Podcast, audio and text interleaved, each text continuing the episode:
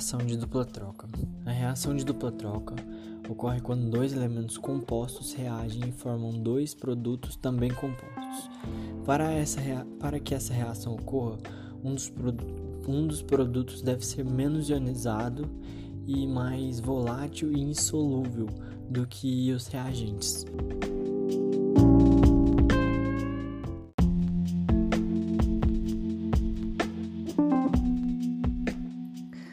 Solubilidade de sais em água.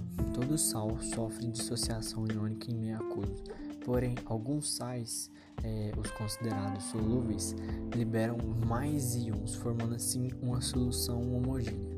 Já outros, os considerados insolúveis, liberam uma menor quantidade de íons, às vezes formando uma solução heterogênea.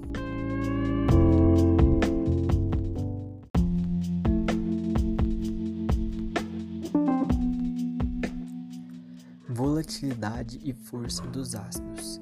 A força dos ácidos está relacionada à capacidade de ionização desse ácido. Elas são classificadas em fortes, moderadas e fracos, de acordo com a sua capacidade de ionização.